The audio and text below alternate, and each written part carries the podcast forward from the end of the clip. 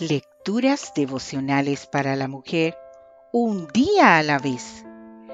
Cortesía del Departamento de Comunicaciones de la Iglesia Adventista del Séptimo Día Gascue en la República Dominicana. En la voz de Noemí Arias. Hoy, sábado 2 de mayo, tu cohete de cartón. Leemos en el libro de Eclesiastés el capítulo 2, versículo 24. Lo mejor que puede hacer el hombre es comer y beber y disfrutar del fruto de su trabajo, pues he encontrado que también esto viene de parte de Dios. Había una vez un niño cuyo mayor deseo era tener un cohete para jugar. Le encantaba todo lo que tenía que ver con el espacio y se imaginaba que era un astronauta y llegaba a la luna. Lamentablemente sus padres no tenían dinero para comprarle su anhelado cohete. Un día, el niño encontró tirada en la calle una caja de uno de esos cohetes que tanto deseaba y corrió a recogerlo. Qué decepción cuando, al agarrarle en sus manitas, vio que esta caja estaba vacía.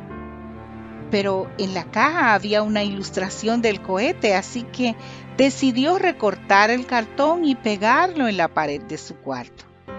Pero no solo eso, él decidió añadir un precioso escenario del espacio hecho por él mismo con cartulinas y materiales que iba encontrando en la basura y papeles de diversos colores.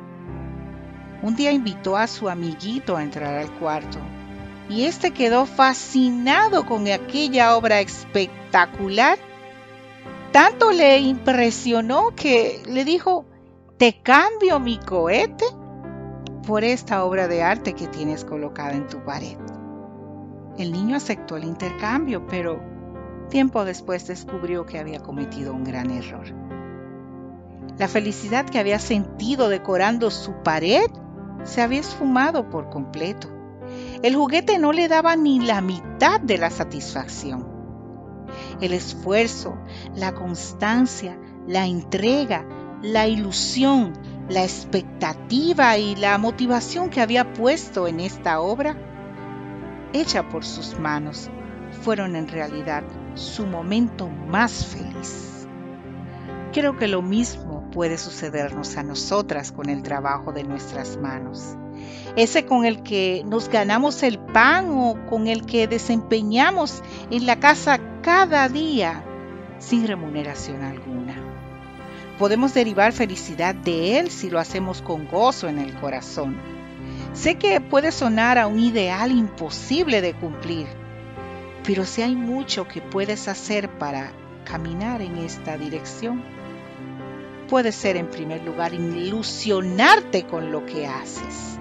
Luego pones esfuerzo, pones constancia, entrega y motivación. Y si el entorno que te rodea es frío y distante, tal vez tú puedes aportar un granito de arena llevando apertura mental, educación. Sí, aunque parezca mentira, faltan los buenos modales a veces en las empresas y la mayor profesionalidad posible. En lo que esté en tus manos, haz tu trabajo de tal forma que puedas disfrutar de su fruto. Que Dios hoy te bendiga, mujer.